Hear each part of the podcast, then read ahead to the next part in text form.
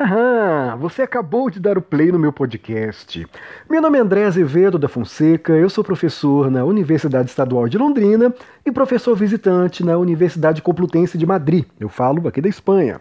É, apesar de estar na Espanha, evidentemente eu não deixei de acompanhar as discussões que ocorrem aí no Brasil, sobretudo no que diz respeito ao meu campo de formação na educação e nas humanidades.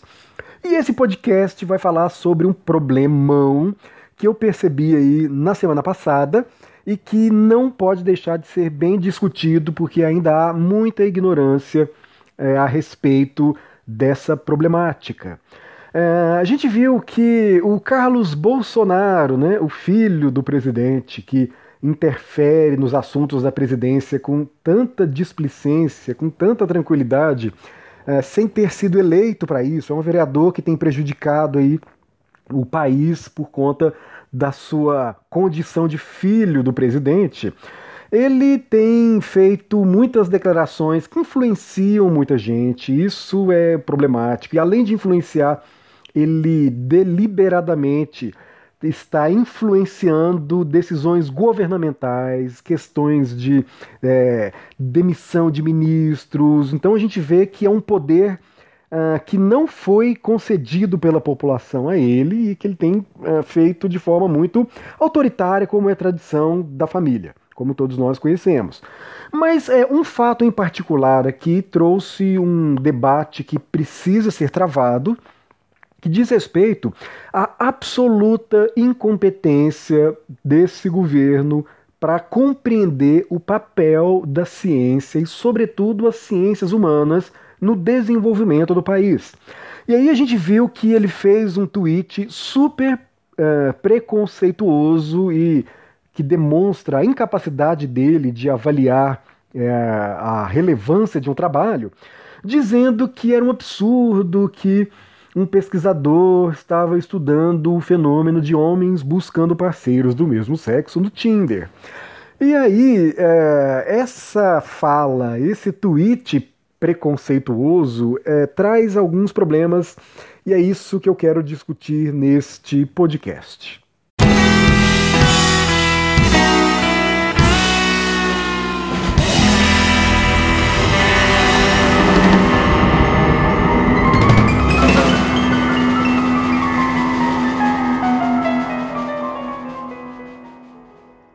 Mas antes, alguns recados. Vocês já sabem que eu criei o curso Pedagogia da Autonomia de Paulo Freire, um curso online na Udemy, para explicar didaticamente cada um dos capítulos e subcapítulos do livro do Paulo Freire, que é o último livro do Paulo Freire.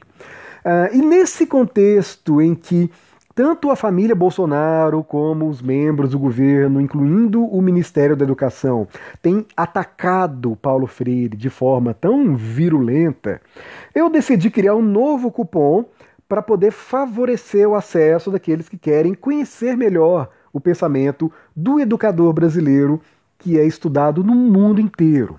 Então, quem estiver interessado ou interessada em fazer o curso e ter um desconto de 50%, basta digitar o termo ok no cupom de desconto. Ok. Então, com esse cupom, vocês conseguem 50% de desconto no curso. Fica aí a dica para resolver isso daí. E o segundo recado é em relação ao financiamento, a assinatura deste podcast pelos é, ouvintes. Eu já sei que eu só consigo manter um podcast com periodicidade se eu conseguir montar uma equipe sim, em breve. E para isso precisa de alguns recursos básicos. Então dá uma olhada em catarse.me barra Azevedo da Fonseca. Lá tem todas as informações para que você descubra como é possível contribuir com um cafezinho por mês, basicamente. Mas isso vai ser muito importante para poder manter esse projeto de divulgação científica no campo das humanidades tanto aqui é, em formato podcast, como em formato em vídeo no YouTube. Dá uma olhada no meu canal, dá uma olhada nos podcasts é, e nesse site do Catarse para você ver como você pode contribuir. Essa contribuição vai ser indispensável para manter esse projeto. Muito bem? É isso. E eu não poderia deixar aqui de agradecer aos quatro primeiros apoiadores desse projeto de financiamento coletivo, que é o Ramon Fernandes Lourenço, é, Daniela Nascimento, José Guilherme Fernandes Moura e Inoue. Inoue, você tem que contar para mim o seu nome completo para eu poder agradecer do jeito certo. Mas olha, agradeço muito aos quatro. É, esse projeto, como eu disse, ele é muito importante. Sem o apoio da comunidade, não é possível uh, prosseguir com periodicidade adequada. Então, agradeço mais uma vez e refaço o convite a todos que puderem contribuir. Bom, nós vimos aí que na semana passada o Carlos Bolsonaro, aquele que tuita na conta do pai, uh, faz, que é o presidente da República, fez uma crítica tentando aí ridicularizar, né, menosprezar uma dissertação de mestrado na área de geografia que estudava é, o fenômeno de homens buscando parceiros mesmo, do mesmo sexo no Tinder, é, discutindo questões de espacialidade e temas próprios da geografia. Uh, eu não li o trabalho para reconhecer o mérito, mas a gente sabe que o próprio Carlos também não leu. Então, por isso, é, a partir dessa minha, da minha experiência acadêmica, é, afinal eu sou doutor em História pelo Unesp, eu poderia falar apenas do mérito do objeto, que é justamente o que o Carlos Bolsonaro não consegue reconhecer. Então, para ele, é um absurdo esse tipo de problema sendo estudado na academia. E já eu vou argumentar nesse podcast que isso é um absurdo, assim, é algo dito por quem não tem a mínima noção do, de qual é o papel das humanidades e da geografia em particular no estudo da sociedade, porque é, é um sujeito, mais uma vez, insisto, incapaz de avaliar. E por isso fica influenciando gente, influenciando o governo com interpretações absolutamente desconectadas do sentido de uma pesquisa acadêmica. Uh, mas eu explicaria o valor do objeto, a relevância do objeto em termos simples. Em poucas palavras, eu sempre digo para os alunos: se existe o fenômeno, ou seja, se existe o fenômeno de homens buscando parceiros do mesmo sexo no Tinder, esse fenômeno é real e ele tem, quer ele perceba ou não, tem implicações econômicas, tecnológicas, sociais, culturais e comportamentais. Então, se o fenômeno existe, é papel da pesquisa científica estudá-lo e compreendê-lo. É simples assim. Então, o Tinder, todo mundo sabe, é um aplicativo novo, lançado em 2012, mas que já causou um impacto indiscutível na cultura contemporânea. Então, insisto, é tarefa da academia compreender esse fenômeno a partir das mais variadas perspectivas. Uh, e a propósito, né, observem que a pesquisa que ele critica está situada no campo da geografia, e aí me parece inclusive um estudo inovador ao analisar o problema das relações humanas em espaços virtuais. Geografia estuda espaços, então a interferência da geografia no estudo dos espaços virtuais me parece algo extremamente interessante e inovador. Ninguém precisa se transformar em homossexual para reconhecer os avanços teóricos e metodológicos que o campo da geografia oferece. Sabe, é uma obsessão, uma coisa que esses bolsonaros têm que eu vou te contar, mas vamos lá. Uh, voltando à questão do mérito do trabalho, que é algo que ele não conseguiu, ele demonstrou que não é capaz de avaliar isso. Só em termos econômicos, né, o Tinder gerou 805 milhões de receita em 2018. Isso equivale a 3 bilhões de reais. Ou seja, mais de 428 vezes o que o Queiroz movimentou nos últimos três anos. Uh, e a, estima, a, estimativa é que o mercado de estabelecimentos LGBT no Brasil movimenta 150 milhões por ano. Ou seja, mais de 21 vezes o que o Queiroz movimentou para os Bolsonaro. Só o turismo LGBT movimentou 26,8 milhões de dólares no Brasil. A gente perde só para os Estados Unidos, que movimentou 63 milhões. O Japão está em terceiro lugar, com 20,7 milhões. E a Alemanha vem depois, com 13 milhões, é, o Reino Unido com 11 milhões e França também com 11 milhões. Então, uh, quer o vereador Carlos Bolsonaro goste ou não, isso não importa. O objeto da pesquisa em questão é inegavelmente relevante, porque se trata de um problema novo, com impactos reais nos negócios, na publicidade e nas novas configurações de relações sociais. Então, é, eu prestem atenção, percebam que eu parto de um ponto de vista capitalista. Ou seja, olhando como um empreendedor atento às inovações do mercado, eu vislumbro precisamente os potenciais benefícios econômicos dessa pesquisa. Empresários de tecnologia ou de áreas é, parei, correlatas, né? mesmo aqueles que não trabalham com o público LGBT, eles podem perfeitamente é, compreender melhor o fenômeno das relações sociais virtuais, empregando essas descobertas acadêmicas para prospectar novas oportunidades de negócios inovadores. Então, se a gente superar os preconceitos ideológicos atrasados dessa homofobia compulsiva, que toma grande parte da energia e do tempo dos Bolsonaro, é, a gente pode deixar de lado tanto a rejeição pelo conhecimento acadêmico, quanto a adoração aos gurus de redes sociais que eles promovem em benefício próprio e que não sabem fazer ciência e que rejeitam a ciência e que atacam os cientistas. Então, é uma ideologia. Uh, muita gente tem dito que eles nem são necessariamente conservadores, são atrasados. Então, é uma ideologia atrasada que prejudica a ciência, prejudica os negócios e, em nome de, insisto, ideologia atrasada. Esse ranço ideológico prejudica tanto a pesquisa acadêmica quanto os negócios. Eu queria ter feito um artigo sobre isso, acabei fazendo esse podcast, e eu cheguei a twittar para o João Flores, que me entrou em contato comigo porque ele conhece o autor dessa dissertação. Uh, e ele escreveu assim: Olha, foi exatamente na minha universidade, no programa de pós-graduação em que estudei, e com o colega ao qual estimo muito.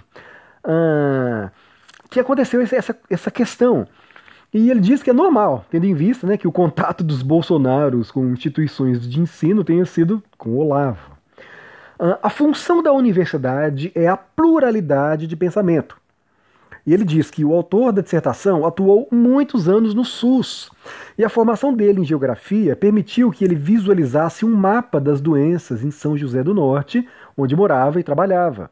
E do contato dessas áreas surgiu a geografia da saúde. Então, um importante campo de pesquisa geográfica que permite o mapeamento das doenças, uh, demográfico e das instituições públicas de saúde para melhor atender às demandas de uma região. E aí ele decidiu mudar o tema da sua pesquisa, desenvolvendo o seu mestrado sobre sexualidade. E ele diz assim: Falo com conhecimento de causa, pois fui banca em uma mostra de produção universitária na qual ele apresentou ainda o antigo projeto. Convivi com ele como colega, pesquisador em eventos, na sala de aula e no mesmo laboratório de análises urbanas, e afirmo: ele é um pesquisador de ponta. Mas ainda bem que muitos têm se manifestado na web para tentar esclarecer tanto os Bolsonaros, se é que isso é possível, quanto uh, as pessoas que ainda não compreendem o papel das ciências humanas no desenvolvimento da economia, da cultura, no desenvolvimento do país, e isso é extremamente importante. Então, a orientadora desse pesquisador é, fez uma nota de esclarecimento que foi muito importante. Eu vou ler para vocês porque de fato é um documento histórico importante para esses nossos tempos de obscurantismo, de ataque à ciência e às universidades. Uh, a dissertação orientada por mim está em processo de avaliação por uma banca qualificada academicamente e oficializada no programa de pós-graduação em Geografia e na FURG, que é a universidade em questão. Em primeiro lugar, repudio todas as manifestações que constrangem o pesquisador, configurando-se num assédio moral num momento tenso na vida de qualquer acadêmico, a defesa de sua pesquisa. Segundo, trata-se de uma pesquisa realizada com os rigores e rituais da produção científica reconhecidos não apenas em diversos campos do conhecimento nas academias dentro e fora do país, mas em ambientes extracampos. Entre os rigores dos rituais acadêmicos está a leitura prévia do texto completo pela banca de avaliação, a sua apresentação pelo autor em data e ambiente compatível, a arguição e o debate entre os docentes avaliadores e o responsável pelo trabalho. Portanto, apenas e tão somente os membros da banca e o autor dispõem do texto integral. O texto integral é resultado de um conjunto de atividades regulares realizadas no programa e de uma pesquisa qualificada em duas ocasiões, no seminário do programa de pós-graduação em Geografia e na qualificação realizada em 2018, sendo indicada pelos membros das bancas como uma pesquisa com todas as condições acadêmicas de ser apresentada como uma dissertação de mestrado em Geografia. O processo baseia-se em um dos princípios da ciência e, em especial, das ciências humanas e da geografia, estudar as diferentes dimensões e tensões da realidade offline ou online do mundo, do planeta e das relações socioespaciais de poder. Categorias de análise como gênero e sexualidades, entre outras, já fazem parte do repertório teórico e metodológico da geografia há mais de 30 anos constituindo-se em conceitos basilares das geografias feministas. E no século XXI, a pesquisa acadêmica deve ousar na produção de metodologias para compreender as potencialidades, os limites e as tênues fronteiras entre o que se apresenta como offline ou online. Daí uma diferença essencial entre a ciência e o senso comum, que em tempos passados criminalizou estudiosos que possibilitaram conquistas para a humanidade. Então, é, portanto, como emitir juízos de valores sem conhecer o conteúdo de uma pesquisa e, mais grave, né, pautar o que deve e o que não deve ser pesquisado em um país com sólida estrutura de avaliação pelos pares e ampla divulgação científica. Entendo nos países democráticos outras posturas. Ah, desculpa, entendo que entendo que nos países democráticos outras posturas estão distantes da produção do conhecimento científico. No plano das ideias científicas, de argumentos baseados na realidade e no acúmulo de produção acadêmica, informo que a dissertação de Diogo Miranda Nunes tem todas as condições de ser apresentada conforme os ritos acadêmicos de qualquer instituição de ensino superior nacional e internacional. E além disso, a Associação Nacional de Pós-Graduação e Pesquisa em Geografia também se posicionou com um comunicado dizendo que ah, declarando solidariedade à professora Suzana Maria Veleda da Silva e ao estudante de mestrado Diego Miranda Nunes, do programa de pós-graduação em Geografia da Fundação Universidade do Rio Grande, por considerar a necessária defesa da liberdade de cátedra e do pleno exercício da autonomia intelectual. A escolha dos problemas de pesquisa e investigação no campo das ciências humanas avançam na mesma medida em que tomam relevância social, epistemológica, heurística e histórica, não cabendo qualquer tipo de cerceamento, admoestração, ridicularização ou constrangimento que venha pôr em xeque o exercício do pensamento e as diversas ações que possam propiciar o trabalho acadêmico no combate à xenofobia, ao racismo, à homofobia, ao sexismo e às outras formas de dominação social explícitas ou veladas. Essas duas notas, tanto da orientadora como da Associação Nacional de Pós-Graduação e Pesquisa em Geografia, tratam temas muito importantes.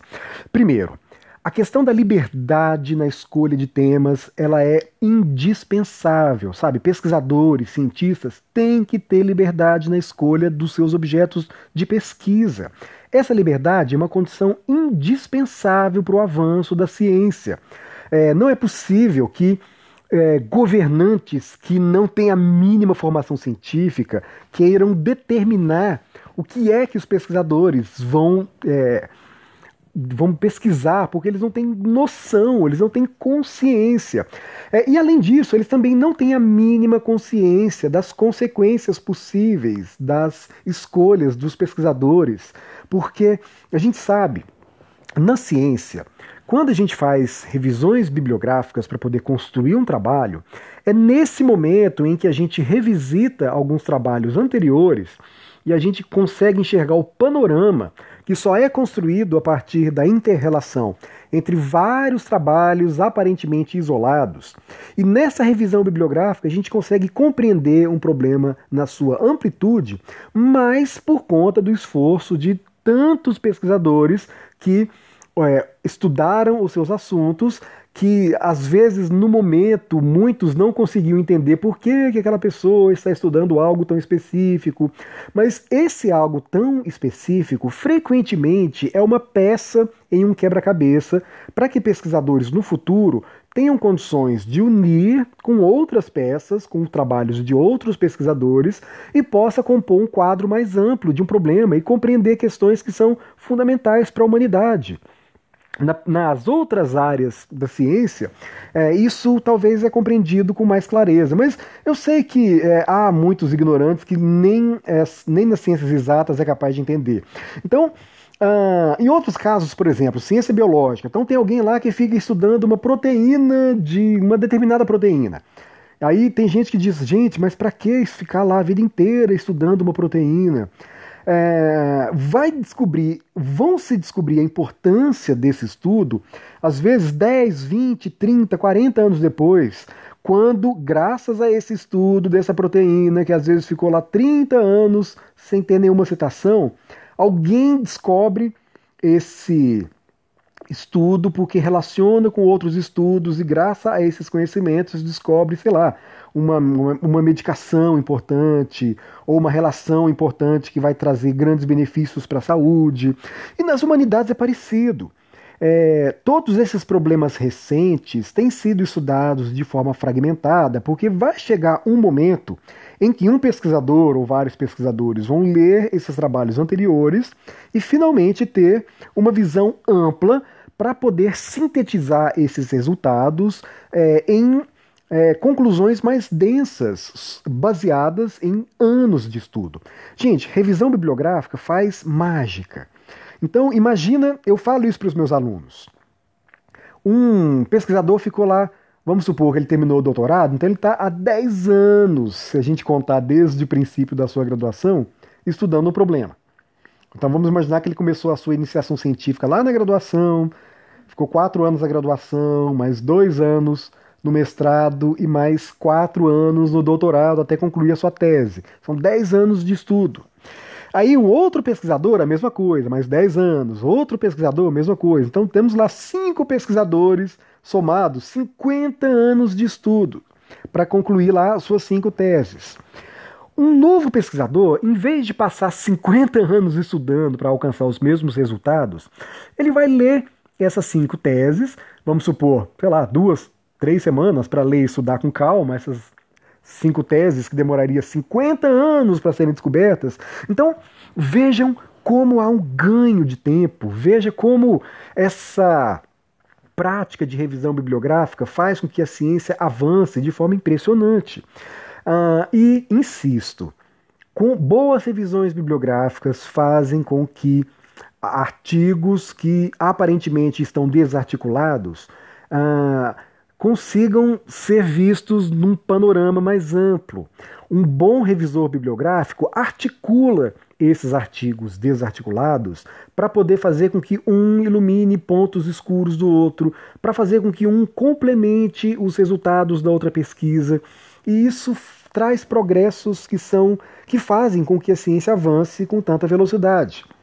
Então, mais uma vez, uh, não é possível admitir que um vereador, filho de presidente, e que, por ser filho, é, acaba sendo o gestor da conta de Twitter do pai, e que fica falando bobagens, influenciando gente, influenciando o ministério, é, permaneça disseminando preconceitos, disseminando ignorâncias, constrangendo pesquisadores, ridicularizando a pesquisa acadêmica e prejudicando o desenvolvimento da ciência, sobretudo nas humanidades, em um país que precisa tanto da ciência para se desenvolver. Então, é, esse podcast também, assim como as notas de solidariedade da orientadora e da Associação Nacional de Pós-Graduação, é uma homenagem e uma força ao Diego Miranda Nunes, que uh, já entrou para a história do país por simbolizar esse momento de resistência e de avanço da ciência e de valorização das humanidades na compreensão dos fenômenos contemporâneos. A gente não vai ser, a gente não vai abaixar a cabeça para preconceituosos que neste momento da história do país estão no poder, até porque eles não estarão lá sempre e as ciências vão prosseguir apesar